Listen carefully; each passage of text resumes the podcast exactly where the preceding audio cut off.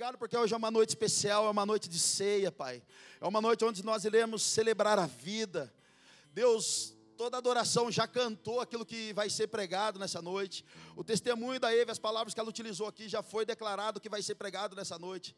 Senhor Jesus, não poderíamos ter mais nada para falar, mas eu acredito que o Senhor ainda tem uma parcela aqui para nos comunicar nessa noite, mas eu acredito sim que é uma noite de restauração, de cura, de transformação, de entrega do nosso coração. Então, Pai, se, se é possível, faz algo novo em nós essa noite, Deus. Em nome de Jesus, que a gente saia daqui transbordante de alegria, transbordante, Senhor Jesus, de amor, de compaixão, de graça.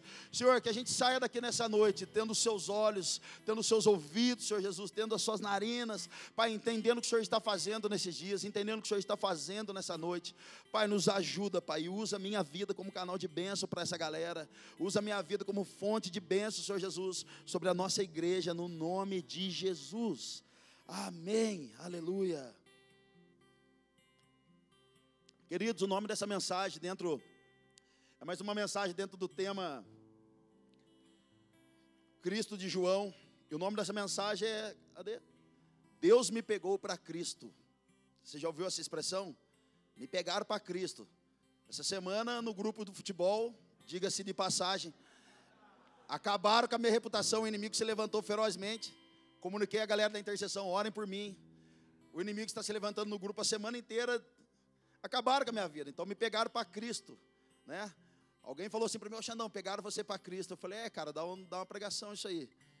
E aí, ontem, lógico, no... o pastor deitou no futebol, não teve jeito. E graças a Deus deu tudo certo. Deus me deu vitória, né? Mas essa mensagem, na verdade, esse tema é, é uma música de um amigo nosso lá de Pinda, o Ed. E ele me mandou uma música um dia e falou: Xandão, escuta isso aqui, cara. Deus acabou de me dar essa, essa composição. E o, e o, título dessa música é Deus me pegou para Cristo. É sensacional, depois eu posso compartilhar com você. Eu falei, Ed, posso pregar? Posso pegar o nome, esse título e colocar na mensagem? Ele falou, pode. Eu falei, então eu vou usar. Então o nome da mensagem é Deus me pegou para Cristo. Abra comigo em João capítulo 8. Fique nesse texto, nós vamos mergulhar nele. João capítulo 8, verso 1. Você que está nos visitando, Deus abençoe, é um prazer receber você. Fique feliz com a gente aqui, nós estamos felizes de te receber também. João capítulo 8, verso 1, nós vamos ler até o 11. Jesus, porém, foi ao Monte das Oliveiras, ao amanhecer, ele apareceu novamente no templo, onde todo o povo se reuniu ao seu redor e ele se assentou para ensiná-lo. Os mestres da lei e os fariseus trouxeram-lhe uma mulher surpreendida em adultério, Fizeram-ne ficar de pé diante de todos e disseram a Jesus: Mestre, esta mulher foi surpreendida em ato de adultério. Na lei, Moisés nos ordena apedrejar tais mulheres, e o Senhor que diz: E aí, Jesus, e agora? Vamos matar ela, você está de acordo? Verso 6: Eles estavam usando essa pergunta como armadilha, a fim de terem uma base para acusá-lo. Mas Jesus inclinou-se e começou, a, e começou a escrever no chão com o dedo. Visto que continuavam a interrogá-lo, ele se levantou e lhes disse: Se algum de vocês estiver sem pecado, seja o primeiro a tirar pedra nela. Inclinou-se novamente e continuou escrevendo no chão. Os que ouviram foram saindo, um de cada vez, começando com os mais velhos. Jesus ficou só com a mulher em pé diante dele. Então Jesus pôs-se pé e perguntou-lhe: Mulher, onde estão eles? Quem a condenou? Ninguém, Senhor. Ninguém, Senhor, disse ela, declarou Jesus. Eu também não a condeno. Agora vá e abandone sua vida de pecado. Algumas versões diz: vai e não peques mais. Falando novamente ao povo, Jesus disse: Eu sou a luz do mundo. Quem me segue nunca andará em trevas, mas terá a luz da vida. Até aí, aleluia. Gente, não tem como me emocionar num texto como esse. Não tem como eu ler um texto como esse e, e, e me sentir a mesma pessoa. Sabe, aquela mulher, ela foi pega em adultério, ou seja, no ato do adultério. Sim, ela foi pega na cama com o Ricardão lá. Então os fariseus pegaram aquela mulher em ato adultério, eles queriam incriminar Jesus ou enquadrar Jesus em algum erro de teologia, algum erro temático, alguma coisa do tipo. Então eles chegam para Jesus: Jesus, olha, a lei permite que a gente mate ela. O que, que você diz? Jesus começa a escrever no chão, não, não fala nada. E ele diz depois, cara, se vocês não têm pecado, que atira a primeira pedra. Irmão, o sucesso do meu GC quando eu ministrava GC era mostrar para as pessoas que eu tinha briga no meu casamento. É que eu tinha alinhamento no meu casamento. O sucesso foi que as pessoas enxergavam que eu precisava de Jesus tanto quanto elas. E elas falavam assim: Nossa, eu achava que vocês, líderes e pastores, não tinham problema. Vocês eram corretos. Falavam: Não, aqui, poema é máquina mortífera aqui. Não tem como. Então ele chega para Jesus e fala: oh, Jesus, vamos apedrejar ela porque a lei diz que pode. Querido, aqui tem um erro, porque se você for estudar o livro de Deuteronômio, a mulher que deve, de, devia ser apedrejada, que era pega em adultério, era a mulher que estava prometida em casamento. Não era esse caso. A mulher que deveria ser apedrejada, ela e o homem era, eles estavam prometidos em casamento com outra pessoa, então eles caíam em pecado, caíam em adultério. Aí sim eles eram dignos de apedrejamento. Esse não era o caso. Então, já que eles queriam falar de lei com Jesus, Jesus falou assim: então vou mostrar uma coisa que vocês talvez não entendam. A Bíblia diz que Jesus ajoelha ali e começa a escrever no chão. Gente, ninguém sabe o que Jesus escreveu no chão. Tem gente que quer forçar uma revelação e deixa de dar um toque. Seja raso naquilo que a Bíblia é rasa e seja profundo naquilo que a Bíblia é profunda. A Bíblia não diz o que Jesus estava escrevendo no chão, mas em Jeremias capítulo 17 ele nos dá, um, nos dá uma luz. Jeremias capítulo 17, verso 13, ele diz assim: Ó Senhor, esperança de Israel, todos aqueles que te deixam serão envergonhados. Os nomes dos que se apartam de mim será, será escrito no chão, porque abandonam o Senhor, a fonte de água viva. Queridos, se eles quiseram falar de lei, Jesus agora está falando de profecia. Então Jesus começa a escrever, Jesus está apontando para Jeremias 17, e quando eles veem aquela situação, eles falam: Meu Deus, aqui está se cumprindo uma profecia. Eu não sei o que estava escrito, mas eu vou falar da minha teologia, tá? Pode jogar a minha heresia santa na minha conta. Eu acredito, eu, que Jesus talvez estivesse escrevendo o nome daqueles homens ali. O que Jesus estava dizendo para eles é: se vocês não estiverem em mim, se vocês não tiverem parte comigo, não enxergar como eu enxergo, não tiver o meu coração, ao invés de dar vida e gerar vida, vocês vão apedrejar as pessoas. Queridos, Jesus, naquele momento, ele está resgatando o valor da mulher. A Eve acabou de dizer que eu voltei a sonhar com a igreja. Jesus soprou um novo fôlego de vida nela. Quando Jesus disse mulher, alguém te acusou? Ninguém. Jesus está dizendo para ela assim: olha, mulher. Não está falando para ela, ô adúltera, ô vacilão, ô X9, ô adulto, você que está roubando, ô ladrão. Jesus está devolvendo a dignidade dela, chamando ela de mulher. Irmão, Jesus é especialista em fazer novo tudo de novo. Jesus não tem problema com reinício, cara. Jesus não tem problema com iniciar as coisas de novo. Quem tem problema somos nós. E sabe por que talvez você ainda não conseguiu voltar a servir no ministério? Porque você não entendeu da graça. Sabe por que, que ainda você talvez não consegue dizimar, ofertar e a, a, a, levantar os seus braços, abrir a sua boca para adorar a Deus? Porque talvez você não entendeu o Deus que você está adorando. Talvez você não entendeu que a graça é capaz de fazer tudo novo de novo, é capaz de te dar um novo início, uma nova história, uma nova vida. Nós acabamos de testemunhar. Eu voltei a sonhar com a igreja, ou seja, o meu coração estava endurecido, mas o Senhor me soprou um fôlego de vida, e agora meu coração é um coração de carne, onde existe sentimento, voltou a bater, voltou a sonhar, voltou a acreditar, e eu estou agora aqui testemunhando que Jesus é fiel para dar início de novo a todas as coisas. Aleluia! Uh! Aleluia! Querido, sabe uma coisa que tem acontecido no Brasil? Estamos crescendo muito em conhecimento, mas pouco em graça. O conhecimento é bom, nós devemos ter conhecimento. Mas o conhecimento em excesso, ele pode fazer mal. O conhecimento, ao invés de dar graça, se você tem só conhecimento, você não dá graça, você pode apedrejar alguém. Vocês querem ver um exemplo? Já viram pastores e líderes que falam assim, ó, se eu não, não abençoo você para sair da minha igreja. Você não vai sair da minha igreja. Eu gerei você, não aceito você em outro aprisco. Não, não vai sair, não abençoa, não pede para orar. Não vou orar. Liderança, querido, que não tem os olhos como os do Senhor. Eles dizem assim para mim, Xandão, mas eu paguei o preço. Eu paguei o preço, Xandão. Eu gerei essa pessoa quando ela chegou. Ela chegou aqui arrebentada, drogada, toda zoada. Piazão estava fedendo. Piazão estava zoado, pastor. E agora eu gerei, cuidei, dei dinheiro para o cara. Agora o cara quer ir embora para outro lugar.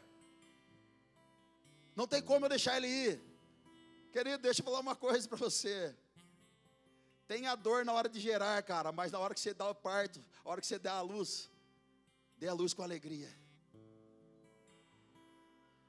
Querido, meu trabalho é que Cristo seja formado na vida de alguns aqui. E de verdade, o meu sonho é que você um dia saia daqui, taque horror da terra, falando de nome de Jesus. Nós já falamos do Paraguai, tem um Paraguai aqui, o nosso Paraguai favorito, o único que não é falso. Está ali, né, Levi? A gente vive falando para o Levi, Levi, a gente vai dar tudo para você, mas daqui a um tempo nós vamos devolver você para Paraguai. A gente não quer você aqui, cara. Vai lá e derrama tudo que você está ouvindo aqui. Vai lá e derrama tudo que você tem vivido aqui. Vai lá e derrama tudo que você tem escutado, sentido.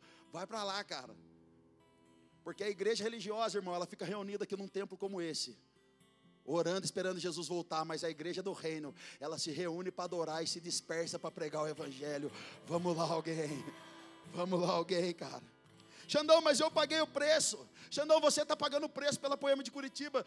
O pastor Leandro pagou o preço pela Poema de Curitiba. Querido, quem pagou o preço foi Jesus. Quem morreu na cruz foi Ele. Quem deu o sangue foi Ele, não fui eu. Quem se entregou voluntariamente foi Ele, não fui eu. Se tem alguém aqui que pagou o preço, foi Jesus Cristo. Porque se fosse eu que tivesse pago o preço, ou se fosse um homem qualquer que tivesse pago o preço, tudo rodaria ao redor desse homem. Mas quem pagou o preço foi Cristo, então as coisas rodam, giram ao redor dele. Não, mas espera aí, você está falando que eu não preciso pagar o preço? Você precisa pagar o preço, qual é? Um único, a obediência. Diga para o seu irmão, pague o preço, mas seja na obediência. Diz para ele, a obediência. Querido, você pagar o preço pela obediência, você vai chorar e a mãe não vai ver. Pagar o preço na obediência está fazendo com que algumas pessoas de outras cidades estão vindo congregar aqui com a gente e morar em Curitiba. E pergunte para algumas delas se é fácil deixar todo mundo lá e vir para cá. Pergunta para algumas delas se é fácil largar o emprego, o dinheiro, a vida mais ou menos que tinha lá, porque aqui é tudo mais caro que lá. O preço da obediência vai fazer você pedir perdão para quem você não quer pedir. O preço da obediência vai fazer você desfazer de coisas que você não queria desfazer. O preço da obediência, meu irmão, vai fazer você ficar parado por muito tempo esperando o próximo passo de Jesus. Então, o preço da obediência é desesperador. Porque a gente quer fazer as coisas rápidas, a gente está ansioso, a gente quer fazer. A gente quer fazer, a gente quer fazer. Querido, eu não sei se vocês perceberam, mas nos últimos dias, nós estamos cantando canções aqui, de repente alguém para de cantar e a gente fica só ali no violão, ali, tocando ali um sertanejo ali, uma firulinha. E alguns de nós parece que não entendeu o mover. E aí a gente fica esperando a próxima música ser tocada, a gente fica esperando a próxima letra aparecer no telão. A verdade é que Jesus está deixando a gente de fazer algumas coisas para voltar a fluir em muitas outras. Querido, existiam alguns homens que passavam diante do coxo. A primeira igreja passava diante de um coxo. Eles passavam durante, na porta do templo e tinha um coxo ali. E a primeira igreja, ela dava dinheiro, ela dava recurso, e eles entravam para adorar a Deus. Mas de repente vem Pedro e João e ele, e ele diz assim para aquele coxo: quando ele pede dinheiro, eu não tenho ouro nem prata, mas o que eu tenho a gente dá. E quando eles oram por aquele coxo, ele volta a andar, a primeira coisa que ele faz é sair correndo e adorar a Deus dentro do templo. Ou seja, a primeira igreja estava acostumada a fazer coisas, mas a segunda que passou ali já estava fluindo nos dons do Espírito. Então, meu irmão, não espere a próxima música, não espere a próxima letra no telão. Se tem música, se não tem, se está aqui alguém famoso ou se não está, erga sua mão e adore a Deus, erga sua boca, levanta, abra sua boca e adore ao Senhor, entrega o seu coração. Querido, Jesus está fazendo coisas novas, e se nós não percebemos, nós vamos ficar para trás. A gente vai ser crítico, chato, cheio do conhecimento teológico. Um dia Jesus, Deus disse para Moisés: Moisés, sobe aqui. Moisés subiu. A Bíblia diz que Moisés ficou seis dias na presença de Deus, sem Deus falar um A com ele. No sétimo dia, Deus desce, fala com Moisés e dá instruções. Queridos, talvez fosse algum de nós lá e no terceiro dia já está passando mal. Deus, vai falar ou não vai? Vou descer. É ou não é? Deus, se não falar, vou descer. Fala logo. O Senhor mandou subir. Estou aqui agora. Mas Jesus está falando, Moisés, você tem que aprender a fluir um pouquinho. Fica contemplando aqui, Moisés. Entra no seu secreto, Moisés. Fecha a porta do seu quarto. Desliga o WhatsApp, desliga o celular, Moisés. Fica aqui, Moisés. Fica aqui para me contemplar, querido. A gente só anuncia aquilo que a gente contempla. A gente só anuncia aquilo que a gente vê. A gente só fala aquilo que a gente está escutando. Querido, a gente não pode querer entrar na presença de Jesus e querer sair da noite para o dia e depois falar para as pessoas que a gente viu algo, querido, a gente só pode dar para as pessoas aquilo que a gente tem. A gente só pode levá-las para algum lugar se a gente já foi lá primeiro. Vamos lá, querido. No sétimo dia Deus desceu. Não tinha música, não tinha banda, não tinha oração, não tinha sacrifício, não tinha nada, apenas quietinho. Até Deus falar, vamos lá, então diga para o seu irmão: a obediência vai trazer dor para você. A obediência vai trazer desconforto, cara. Esses dias a Malu perguntou assim para mim. A Malu, eu acho que ela está vendo eu como um pai cada vez mais de Deus. Ela é muito engraçada, cara. Esses dias ela falou assim para mim, do, do, dia do Mark aqui, né? Passou uns três dias. Acho que ela ficou impactada com o Mark Schubert orando pelas pessoas, pessoas caindo aqui. Tinha uns aqui tremendo.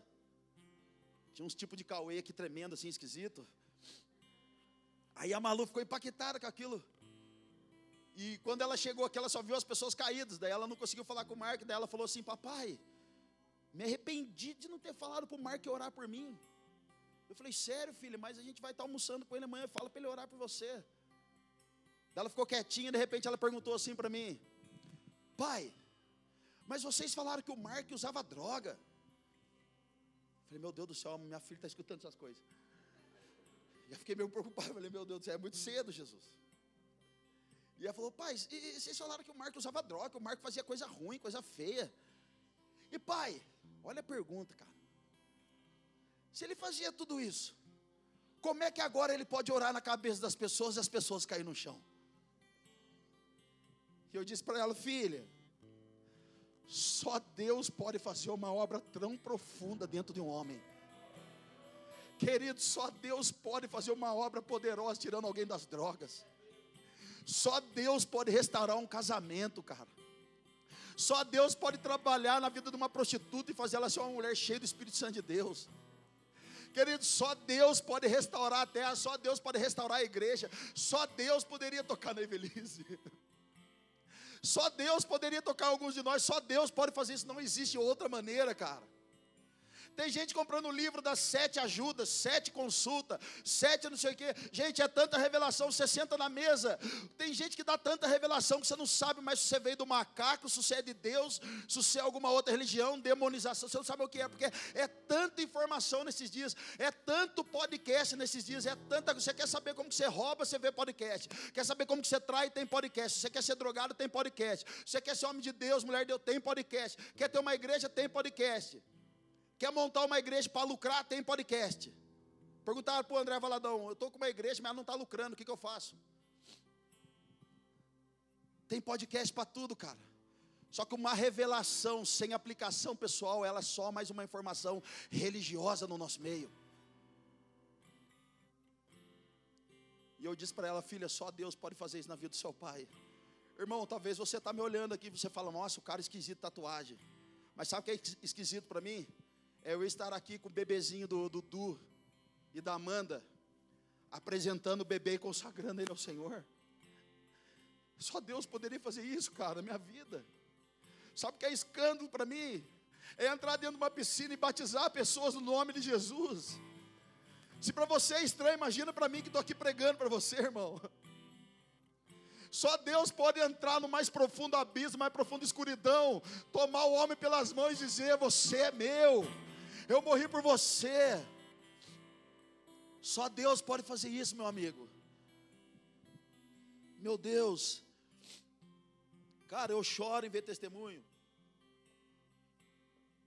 A gente está aplaudindo um monte de gente que a gente nem conhece, nem sabe se tem fruto. E de verdade, gente, vamos aprender a aplaudir alguém que está dentro da nossa igreja, do nosso meio. Alguém que chegou aqui arrebentado, Jesus está mudando a vida dela, vamos glorificar a Deus. Alguém que chegou aqui não poderia ter filhos e Deus deu filho. Alguém que chegou aqui vivendo uma vida perdida de droga e traição e Jesus restaurou, está aqui. Vamos, vamos celebrar a vida dessas pessoas. Vamos honrar a vida dessas pessoas. Aliás, eu estava em Paranaguá semana passada, tomei até um susto lá. Eu estive lá alguns meses atrás, gente. De repente, no meio da mensagem, eu fui usado por Deus para profetizar que algumas, mulher, que, uma, que algumas mulheres iam engravidar. Na verdade, não foi algumas. Eu disse: Você que quer engravidar. O Senhor está dizendo que vai dar filho para você. Seu ventre vai gerar vida. Irmão, semana passada eu estava lá, eu e mais dois amigos. Fui comer um lanche com o pessoal da igreja, veio cinco mulheres falar comigo. Pastor, tudo bem? Tudo bem. Pastor, nós vamos mandar nossas contas para você. Eu falei, por quê? Todas nós aqui estamos grávidas. O senhor falou que era engravidar, não engravidamos. Tinha uma, tinha quatro, já estava indo para o quinto. Eu falei, sério? Olhei para a cara dos caras assim, perdi até a fome. Ela falou, é, pastor, nós estamos tudo grávida. Eu falei, então deixa eu dizer um negócio para vocês, já que vocês querem mandar a conta, então manda também o dízimo, porque é tudo filho espiritual meu. Entendeu? manda lá o dízimo lá dos seus filhos para nós lá. Querido, só Jesus pode fazer isso através de um homem, cara. Só Deus pode fazer isso. E sabe o que eu aprendo com isso, cara? A Bíblia não é a história de Deus, cara. A Bíblia é a história de um pai. A Bíblia não é a história do homem, querido. A Bíblia é a história de um pai de amor. Querido, naquela época todo mundo conhecia Deus. Mas quando Jesus veio dizendo, eu faço o que eu vejo meu pai fazer, eu sou filho. Os caras, como assim? Você está doido? De verdade, irmão, a história de Deus, cara. Não tem a ver só com o poder dele, tem que a ver com o amor de um pai.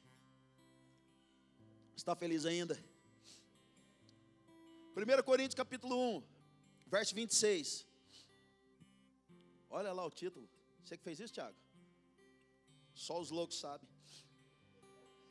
Só quem entendeu a profecia, né?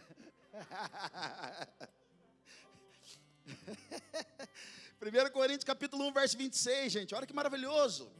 Agora, meus irmãos, lembrem do que vocês eram quando Deus os chamou, meu Deus do céu.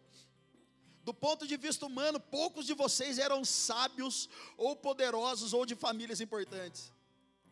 Para envergonhar os sábios, Deus escolheu aquilo que o mundo acha que é loucura. E para envergonhar os poderosos, Ele escolheu o que o mundo acha fraco para destruir o que o mundo pensa que é importante. Deus escolheu aquilo que o mundo despreza, acha humilde e diz que não tem valor. Isso quer dizer que ninguém pode ficar orgulhoso, pois sabe que, sendo, que, está sendo visto por Deus. Porém, Deus uniu vocês com Cristo Jesus e fez com que Cristo seja a nossa sabedoria. E é por meio de Cristo que somos aceitos por Deus, nos tornamos o povo de Deus e somos salvos. Verso 31. Portanto, as Escrituras Sagradas dizem: quem quiser se orgulhar, que se orgulhe daquilo que o Senhor faz. Querido, às vezes as pessoas perguntam: vocês se acham? Não. Porque se eu tenho que ficar orgulhoso, queridos, me vanglorie no Senhor. Paulo, quando falava, eu me vanglorio no Senhor, Paulo está dizendo, eu sou o que sou, porque a graça de Deus não foi em vão para comigo. Eu sou o que sou, porque eu estava morto e hoje vivo. Eu sou o que sou, porque eu não enxergava e agora eu estou vendo. Eu sou o que sou, porque eu estava perdido em trevas e hoje o Senhor me levantou como um pregador do Evangelho. Querido, isso não é subir para a cabeça, isso não é orgulho, mas isso é considerar dependente dependente do Senhor é se considerar extremamente dependência do Senhor. Tem dia que a minha esposa fala, amor, você se acha, né? Eu falo um pouco. Fala, por quê? Porque Jesus gostou de mim.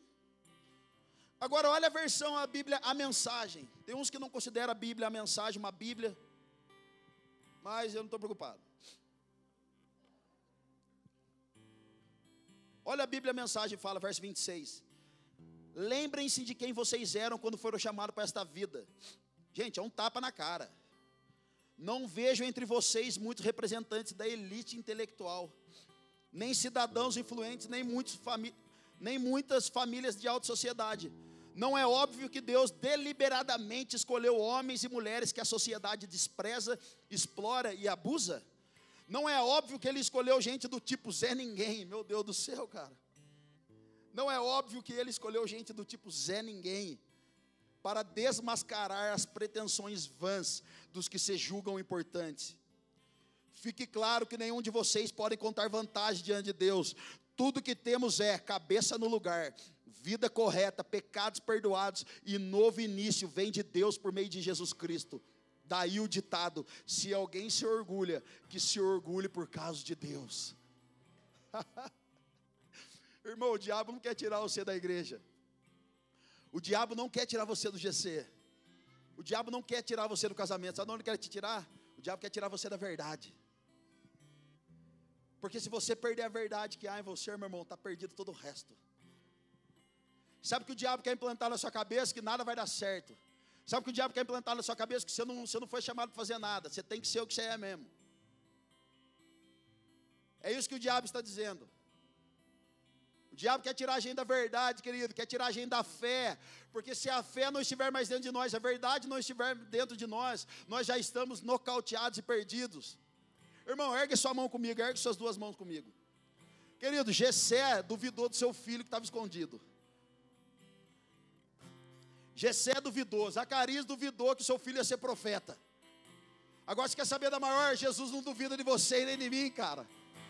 Eu quero dizer para você, eu quero liberar sobre nós, que Jesus vai usar nossas vidas para restaurar casamentos de pessoas, que Jesus vai usar nossas vidas para restaurar vidas, que Jesus vai usar nossas vidas para restaurar casamentos, famílias, filhos, que vai, vai, vai atuar na nossa vida para que a gente restaure a vida de outras pessoas, a vida do nosso chefe, a vida lá do pessoal da nossa faculdade, a vida de algum parente nosso, porque Jesus chamou as coisas esquisitas para loucura mesmo. É Ele que está chamando, é Ele que vai capacitar. Se Ele está chamando, a unção é dele, a graça é dele, a palavra é dele, o fogo é dele, para a glória de Deus. Aleluia! Uh!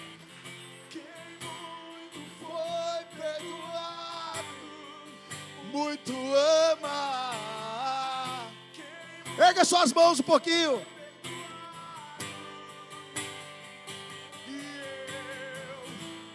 Te amo, meu Rei Salvador. Eu te amo, quem muito foi, quem muito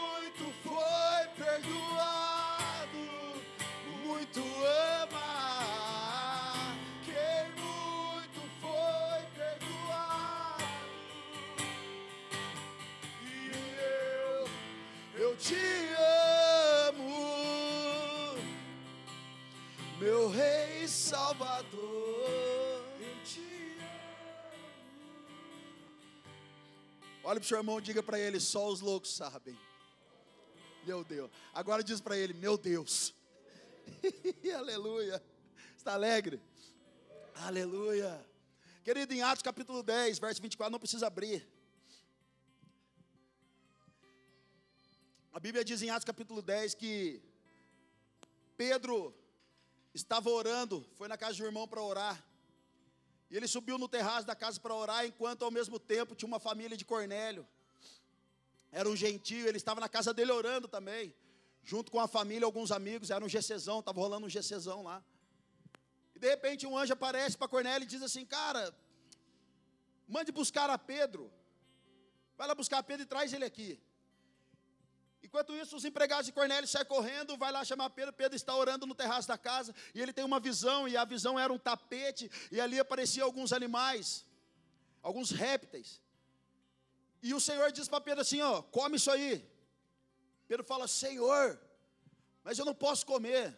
Isso é impuro. E aí Deus diz para ele: Cara, não fale que é impuro aquilo que eu purifiquei. Coma. Nisso chegam alguns homens, fala, beleza, você é Pedro? Sou. Então vamos lá na casa de Cornélio, está rolando um GC lá. O pessoal já está na comunhão, está esperando só alguém para levar a palavra do GC. Já preparou o esboço, Pedro? Já, já está tudo no esquema, vamos lá então. Então Pedro sai correndo, chega na casa de Cornélio.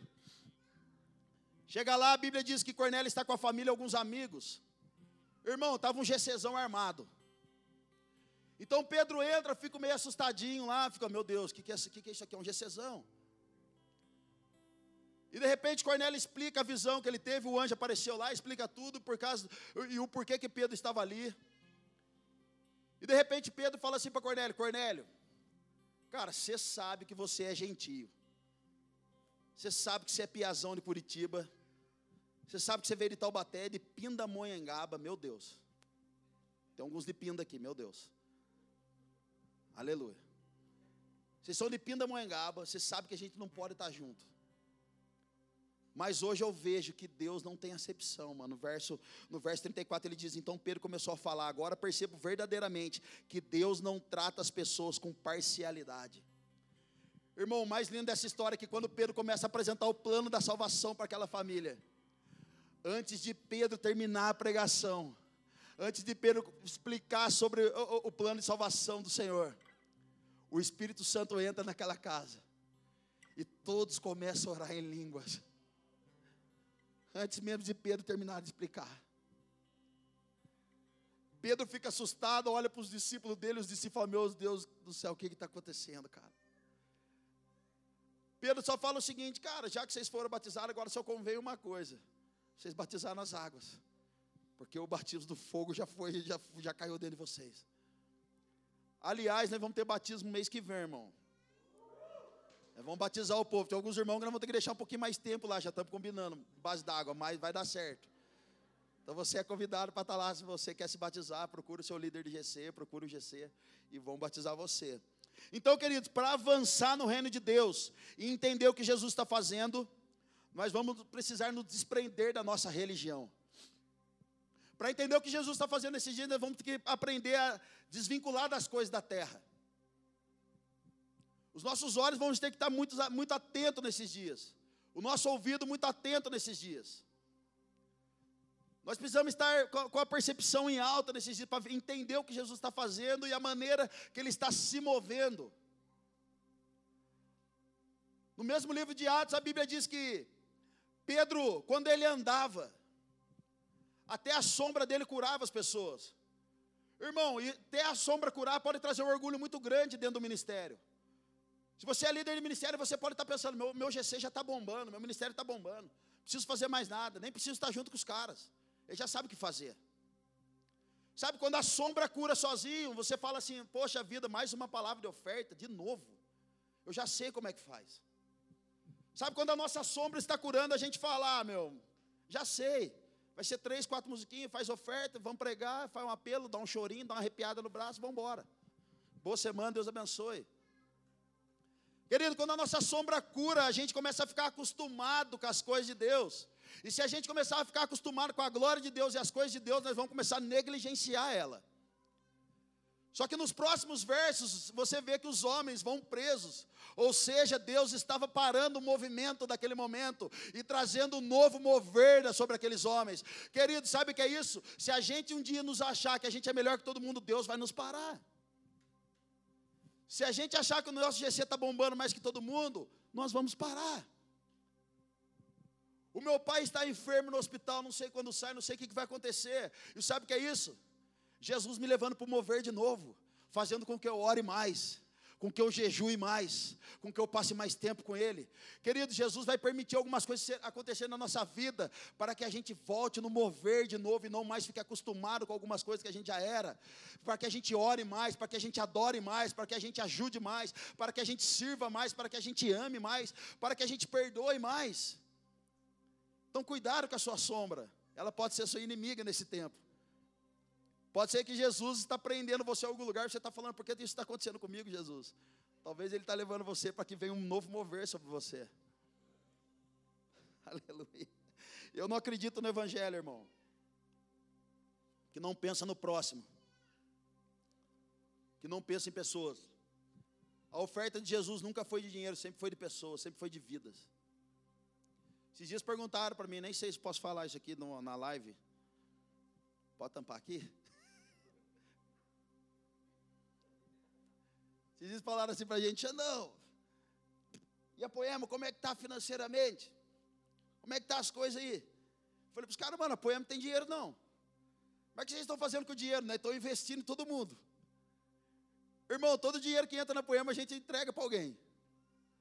Todo dinheiro que entra, que é alguém de fora que vem, a gente honra mais do que poderia honrar. Todas as vezes que alguém vem e fala, tem uma família que está precisando de algo na igreja, nós torra o dinheiro, irmão. Se alguém chega para lá, tem, tem, gente precisando de tal coisa, a gente torra o nosso dinheiro, irmão. E tem gente que acha que a televisão é do diabo, dá a televisão para nós que nós vamos usar para a glória de Deus na salinha das crianças. Se você acha que o seu carro está roubando a sua vida, é do diabo, dá ele para nós que nós vamos usar para levar os irmãos e trazer os irmãos para a igreja. Querido, é do diabo aquilo que a gente entrega para o diabo. A minha casa é de Deus, não tem nada dele. Meu dinheiro é de Deus, a minha vida é de Deus, não tem nada dele. Amém? Amém. Xanoi, por que, que nós temos que fazer isso? Porque nós estamos plantando algo que está começando, cara. Nós estamos plantando algo que está começando, e certamente veremos o fruto certamente veremos o fruto. Em João capítulo 15, verso 9, verso 9 diz: Como o Pai me amou, assim eu os amei. Permaneça no meu amor, querido. Permanecer no amor de Jesus é não ser grosso com ninguém. Permanecer no amor de Jesus é amar todas as pessoas igualmente, é amar os do, da prostituta Nicodemos. É se importar com o coxo e com o cara que tem mais condição.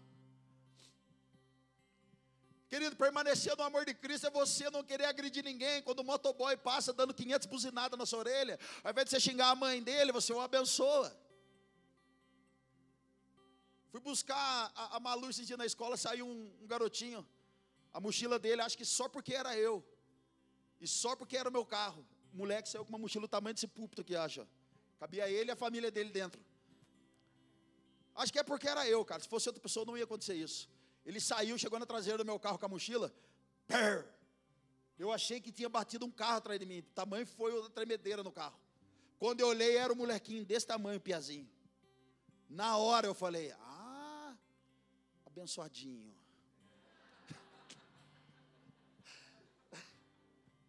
Abençoado. A Marlu falou, que isso, pai? Falei, deve ser um anjinho. Tocou no carro do, do papai. Eu conheço um pastor, querido, que ele chegou na igreja dele. Entraram na vaga de do, da onde ele colocava o carro dele, colocaram o carro de um irmão lá.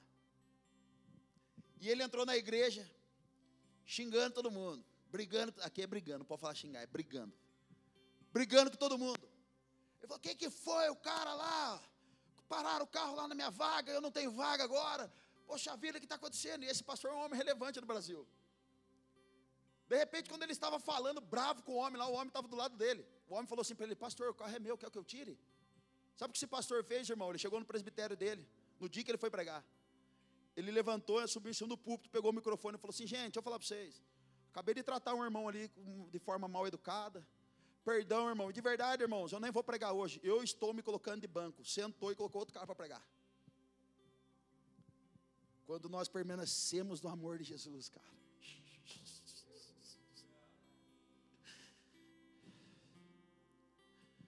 quando nos permanecemos no amor de Jesus, meu irmão, a gente se torna mais chat, menos chatinho, mais legal. A gente se torna mais educado. A gente sabe perder. A gente sabe perder. Esses dias a Malu estava com os amiguinhos. Pai, elas não deixam. Pai, mas eu quero brincar. A menininha tomou meu brinquedo. Eu falei, filho, saiba perder. Saiba perder. Vamos lá, gente. Se enxergarmos e estivermos no amor de Jesus, querido, a gente não vai ferir mais as pessoas. A gente não vai tratar ninguém mais com. Como que eu posso dizer? Diferente uma da outra. Então a igreja precisa ser modelo. A igreja precisa ser uma voz profética nesses dias. Uma voz profética de ativação. Uma voz profética de homens e mulheres cheios de Deus, como sacerdotes de Deus. Perguntaram para mim, Xandão, se a gente tiver dinheiro só para aluguel, tá bom já, né? Eu falei, tá nada. Não, mas só para aluguel já tá bom, o aluguel da igreja, se tiver o dinheiro só para aluguel da igreja. Eu falei, eu não quero.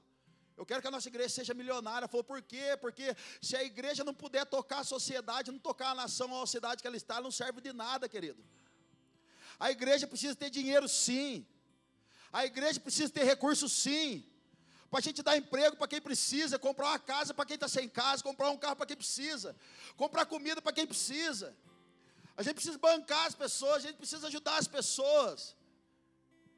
Sabe, comprar uma chácara de recuperação para a gente, imagina.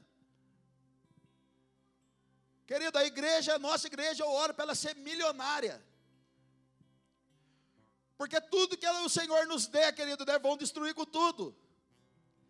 Se sem pouco dinheiro, nós já estamos tocando um monte de gente, imagina com dinheiro. Se a gente já está sendo fiel a Jesus no pouco, imagina a hora que tiver no muito. Querido, se aquilo que Jesus está dando para você e para mim não está afetando a vida das pessoas, não serve de nada o Evangelho. O Evangelho é transformação de vida. O Evangelho é da recurso, então não pare, querido, não para para a pessoa estar tá com fome. Não pergunte para as pessoas se ela está com fome, dá comida. Não pergunte para as pessoas, cara, o que aconteceu com você? Eu estou meio assim, não, posso te dar um abraço, deixa eu orar por você. Irmão, nós temos um culto aqui na Poema, chamado Super Seed. É um dia que a gente vem na igreja, você não vem para ganhar nada, você só vem para dar as coisas. Tem uns irmãos mal acabados que eles trazem boneca sem cabeça, saci pererê, Barbie sem olho, sem cabelo. Querido, é o culto do Super Seed. Vocês não têm noção esse culto, cara. Você não vem para ganhar nada, você só vem para dar. É gente que semeia o carro, semeia a moto, semeia computador, relógio, caixa de bis, chocolate à vontade, sorvete. Tem gente que aluga o carrinho de sorvete com 400 sorvete lá dentro, você vai pegando. É boné, daqui a pouco você dá o boné para um, o boné passa na cabeça do outro, passa do outro, volta para você de novo. O cara arranca tênis, vai embora descalço. O cara dá violão, dá microfone, dá tudo, irmão. Abraço. Quem não tem dinheiro dá abraço, dá um monte de coisa. Um dia um pastor amigo meu disse assim: Xandão, eu não acredito nessa igreja, ela existe. Eu falei: existe. A gente dá tudo para todo mundo. Um dia a gente semeou um carro para um casal, irmão. O casal ia de motinha, cara, para a igreja, coitados. A gente foi deu um carro para eles. Fizemos lá uma vaquinha, uma vaquinha que chama aqui, Vitória. Fizemos uma vaquinha lá, compramos um golzinho pro cara, da hora. Ele com a esposa, ele falou assim: Xandão, mas eu não tenho carta, habilitação. Falei, meu Deus do céu, velho. Chamei o povo de novo, vamos lá, gente. Fomos lá, semeamos a carta para ele, habilitação. Além do carro, dei uma habilitação para estar lá, os dois felizes da vida com o golzinho, cara. Querido, o evangelho não tem a ver com você, cara, tem a ver com o seu próximo. Aleluia. Aleluia. Volte ao capítulo 8 comigo aí, de João, verso 11. Vai, não peques mais, ou abandone a sua vida de pecado, Jesus diz para ela. Querido, vai no PEX Mais é uma expressão violenta. Vai no PEX Mais é uma expressão violenta. O vai no PEX Mais vale mais, a, a, palavra é tão mais forte do que 10 chineladas no, no, no bumbum, irmão. O vai no PEX Mais é, é, é, pior do que você tomar uma chinelada com o Raider, polega, duas polegadas de borracha. Os mais velhos vão entender vai e não peques mais. Jesus não está concordando com aquela mulher, mas Jesus está dizendo para ela: ei, mude a rota, mude a maneira de pensar, mude a maneira de agir, mude a maneira de falar, de ouvir as coisas, olhe de uma forma diferente. Então existem pessoas no nosso meio e pessoas por aí que elas nunca querem romper, elas nunca querem viver algo novo. E por ela nunca desejar isso, ela começa a acusar todo mundo. Porque cuidado de mim, tadinho de mim. Querido, está sendo declarado nessa noite a graça de Deus para que a gente tenha um novo estilo de vida e um novo início. Então o que Jesus está dizendo para ela é: vá, não peques mais, ou seja, não permaneça mais nessa conduta, nesse estilo de vida, mude a sua vida. Isso diz em Romanos 12, verso 2: não se amolde ao padrão deste mundo, mas transforme-se pela renovação da sua mente, para que sejam capazes de experimentar e comprovar a boa, agradável e perfeita vontade de Deus. E o que é a metanoia? O que é a transformação de mente? O que significa isso? Significa deixe os velhos costumes de lado e agora adote uma nova, uma nova mentalidade. Deixe os costumes de lado, os velhos costumes de lado, e adote agora um novo costume. Esses dias um amigo meu mandou assim para mim: É Xandão, hein? Mandou no Instagram.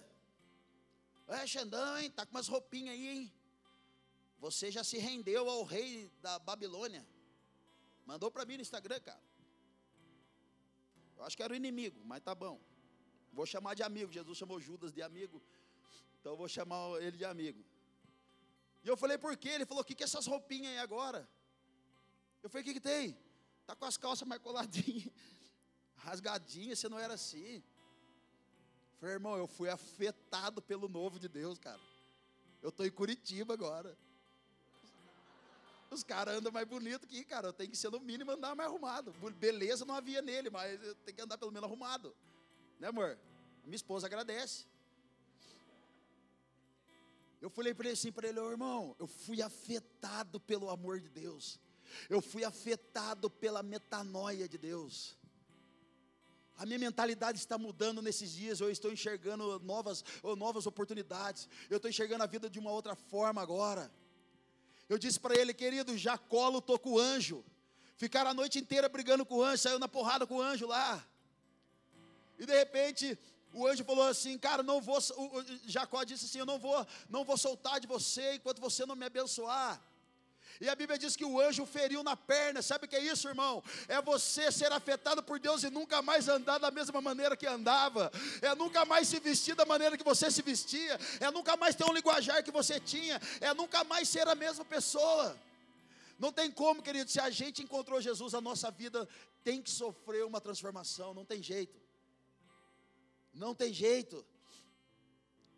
Então, não, eu quero ter uma vida de. Eu quero sofrer uma metanoia. O que, que eu faço? Tem uma dica aqui, irmão. Tempo de oração e leitura bíblica são fundamentais, cara, para a renovação da nossa mente. E eu estou usando as calças meio apertadas agora, meio esquisito, mas eu estou acostumando, gente. Diga para o seu irmão, uma nova mentalidade vai exigir de você nova postura. Querido, se a gente não sofrer uma nova mentalidade, a gente vai ser confundido, vai ser igual às pessoas que estão no mundão. Vamos ser confundidos com pessoas mundanas. Agora, se você é afetado pelo amor violento de Jesus, cara, a sua vida nunca mais vai ser a mesma. Você vai sofrer danos por isso. Você vai sofrer dano por isso aí. Você vai sofrer marcas de Cristo. E eu quero estar encerrando João capítulo 18, verso 37.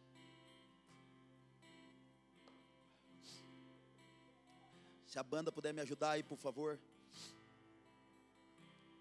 João capítulo 18, verso 37. E eu acho que aqui é o motivo todo dessa noite para ceia. Verso 37, então você é rei, disse Pilatos. Jesus respondeu: Tu dizes que sou rei. De fato, por esta razão nasci e para isto vim ao mundo, para testemunhar da verdade. Todos que são da verdade me ouvem. Que é a verdade? perguntou Pilatos. Ele disse isso e saiu novamente para onde estavam os judeus e disse: Não acho nele motivo algum de acusação. Irmão, Jesus está ali diante de Pilatos. Pilatos pergunta: Você é rei? É, você que está dizendo. Jesus é engraçado, todas as vezes que os caras questionam ele, ele, ele, ele, ele devolve a pergunta. Eu aprendi, gente, você que é casado, aprenda essa. É de graça. Em nome de Jesus. Eu aprendi isso com Jesus. Às vezes a Marcia fala, né? Eu falei aqui agora, você se acha? Eu falo assim para ela, eu sei que está dizendo. Aprendi com Jesus. Amor, você está se achando demais, eu sei que está dizendo. Aí tem dia que ela fala assim, amor, você está chato demais. Eu falo, né? Eu estou chato mesmo. Aprenda isso, irmão. Querido, naquela época, no Velho Testamento, os querubins ficavam de frente com o outro, com as asas, no meio entre eles ficava o altar, e ali era colocado o cordeiro ali, sem mancha, sem marca, sem nada, sem defeito, sem nenhum, sem nada, perfeito. Ele era colocado morto em cima do altar, era jogado sangue ali dentro, ali no meio ali do, daqueles querubins. E naquela época, quando eles faziam esse ritual, os sacerdotes faziam esse ritual, eles faziam no Santo dos Santos. Então o que acontecia? O fogo descia naquele holocausto, consumia todo o holocausto. Só que agora precisava alguém morrer pelos nossos pecados. Então, quando Pilatos está diante ali de Jesus, Ele diz assim para toda, toda a população: Não vejo defeito nenhum nesse homem. Não vejo acusação nenhuma contra ele. Sabe o que Pilatos está fazendo ali? Dando legalidade para a morte do cordeiro. Pilatos, naquele exato momento, está dizendo a toda a nação, está cumprindo sobre a vida dele agora, Isaías 53, que era do agrado do Pai o cordeiro ser como morto. Em Apocalipse diz que João estava lá e de repente ele olha e ele vê um cordeiro que estava como morto, porém agora estava no centro do trono de Deus. Uau! Então Pilatos está falando assim: ele é o cordeiro perfeito pascual. Querido, segundo alguns teólogos, historiadores, diz que naquele momento, quando Jesus estava para ser morto, alguns homens que cuidavam de, de cordeiros estavam sacrificando seus cordeiros em outras regiões, porque era para comemorar o dia da Páscoa. Então Pilatos está dando legalidade dizendo: Ele é o cordeiro perfeito para o sacrifício. Ele é o cordeiro perfeito. Por que vocês estão acusando? Ele não tem mancha ele não tem BO, ele não tem marcas, ele é o Cordeiro perfeito. Querido, por um homem entrou o pecado no Éden e a morte. Mas pelo Cordeiro agora entrou a vida e a justiça. Por um homem, a desobediência reinou no Éden mas por outra a obediência o levou até a morte, morte de cruz, para que a gente tivesse vida. Em Hebreus capítulo 10 diz, verso 19 diz: Portanto, irmãos, temos plena confiança para entrar no lugar santíssimo pelo sangue de Jesus, por um novo e vivo caminho que ele nos abriu por meio do véu, isto é, seu corpo. Temos, pois, um grande sacerdote sobre a casa de Deus Querido, então vamos lá. Pilatos disse: Ele é o cordeiro perfeito, está pronto para o sacrifício. Agora em Hebreus, diz que nós entramos, o sacrifício é Cristo, e agora nós entramos por Ele. Irmão, no Velho Testamento tinha três lugares: átrio, Santo dos Santos e Santíssimo Lugar. O átrio era onde tinha a bagunça era o falatório, era o Parque Barigui, aquelas correrias, gente bonita, todo mundo falando. Esse era o ato. O Santo do Santo quem entrava? Somente os sacerdotes que iriam acender a, a, a, o holocausto, acender as velas, acender ali as lamparinas, ele preparava o ambiente. E dentro do Santíssimo Lugar, onde era sacrificado o cordeiro, só entrava o sumo sacerdote. E esse trabalho era feito uma vez por ano. E no Santíssimo Lugar, para o Santo dos Santos, tinha um véu. Esse véu separava o santo do lugar, o santo lugar, onde os homens acendiam ali os candelabros, faziam a preparação do Santíssimo Lugar, onde entrava somente o sumo sacerdote. E sabe o que, que esse véu trazia ali? Todas as pessoas que estavam no santo lugar, ali no Santo dos Santos, o véu impedia com que eles olhassem para dentro do Santíssimo do lugar. É a mesma coisa se tiver um véu naquela porta, as pessoas estão do lado de fora e elas estão tentando entender o que está acontecendo aqui dentro. Então elas ficam olhando ali, o que está acontecendo? Não dava para enxergar, não tinha visão. Eles não tinham como saber o que estava rolando ali. A curiosidade era extrema. Como será que é aquele lugar? Mas a Bíblia diz que por um novo e vivo caminho que Ele nos abriu por meio do véu, isto é, seu corpo. Querido, quando Jesus é crucificado, a Bíblia diz que o véu se rompe, isto é, Hebreus diz, o seu corpo ou seja, aquilo para nós que a gente só ficava do lado de fora orando.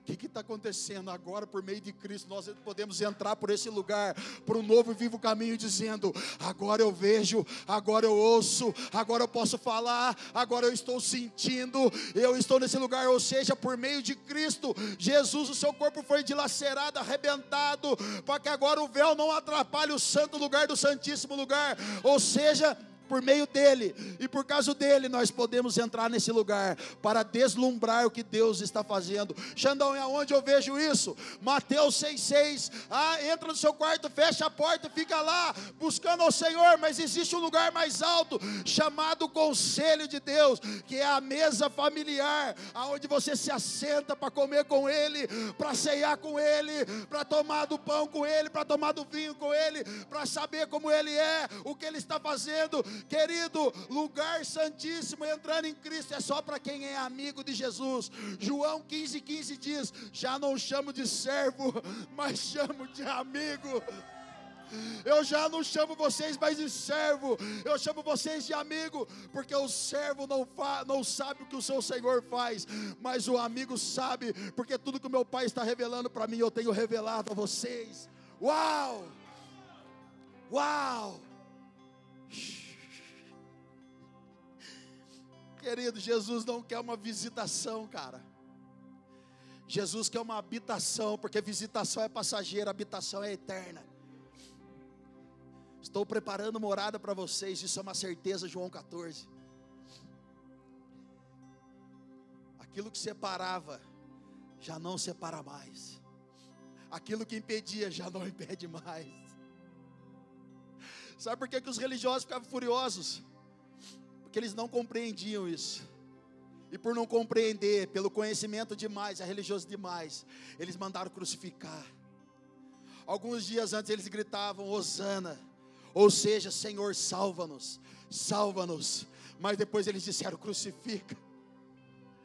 O meu Senhor, meu amigo, morreu como um criminoso, querido, sem defeito, sem marca nenhuma.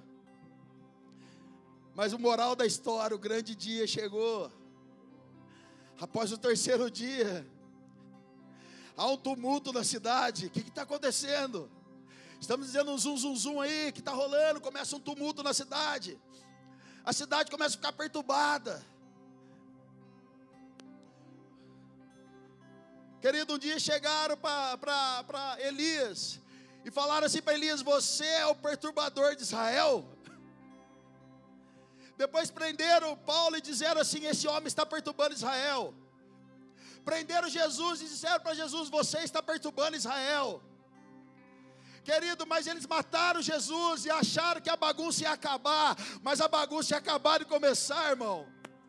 Após o terceiro dia, eles começam um tumulto, começa uma perturbação no espírito e na alma da galera. O que está acontecendo? E de repente alguém corre até o túmulo e o discípulo chega primeiro que Pedro. Ele olha e não vê nada, e de repente Pedro olha e não vê nada. Outros, outros versos diz que Maria chegou, olhou e viu que não estava ali também, e de repente ela começa a chorar, e de repente um anjo aparece atrás dela e diz: Ei mulher, por que choras? Por que choras daquele que estava morto e hoje vive? Ei mulher, por que você está assim? Porque a sua alma está abatida? Por que, que você não serve mais? Por que, que você não adora mais? Por que, que você não consegue levantar sua mão mais? Por que, que você não consegue expressar adoração mais?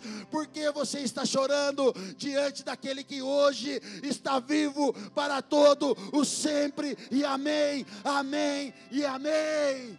Aleluia. Uh! Fica de pé, fica de pé, irmão.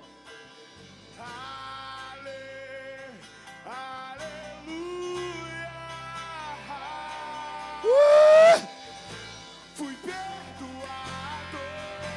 É amado por Jesus, fui perdoado. Aleluia. Ale, aleluia. Ale, aleluia. Uh! Fui perdoado. Fui perdoado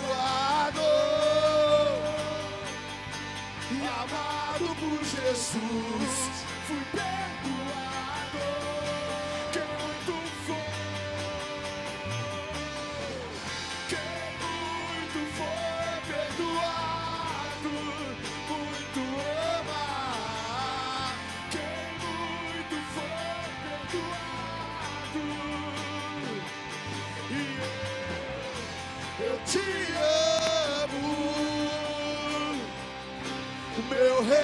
Salvador. Eu te amo, quem muito foi, quem muito foi perdoado, muito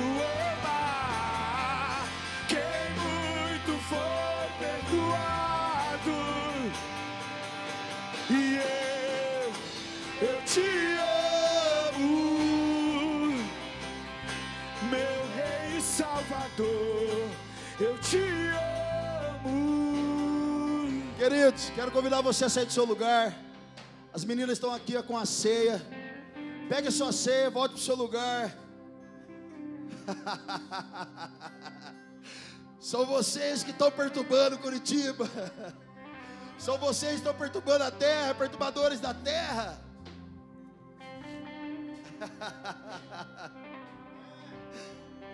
Tentaram calar o nosso Senhor. Tentaram calar o nosso Senhor. Olhando para mim. Uh! Querido, de verdade, se você tem algo para restaurar nessa noite, seu dia é hoje. Sua vitória é hoje. Se você precisa reatar alguma coisa com o Senhor, ou reatar alguma coisa com alguém aqui nessa noite, querido, seu dia é hoje, sua vitória é hoje.